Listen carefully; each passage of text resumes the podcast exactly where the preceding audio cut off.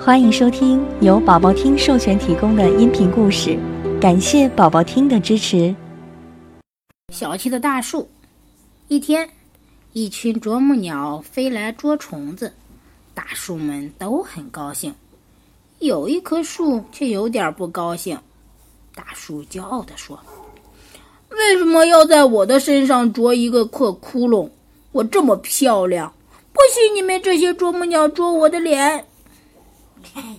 啄木鸟们解释说：“亲爱的大树啊，我们并不是要伤害你，你只有让我们停留在你的身上，才能将你身体里的虫子清理干净，你才能更加健康。”大树不相信啄木鸟的话，还是不让啄木鸟为它捉虫子，啄木鸟们只能飞走了。其他大树都茁壮成长，只有这棵大树因为身体里的虫子太多，并且一点儿一点儿侵蚀着树干，最后终于倒下了。宝宝听爸爸妈妈讲的故事，更多好听的故事要讲给宝宝听。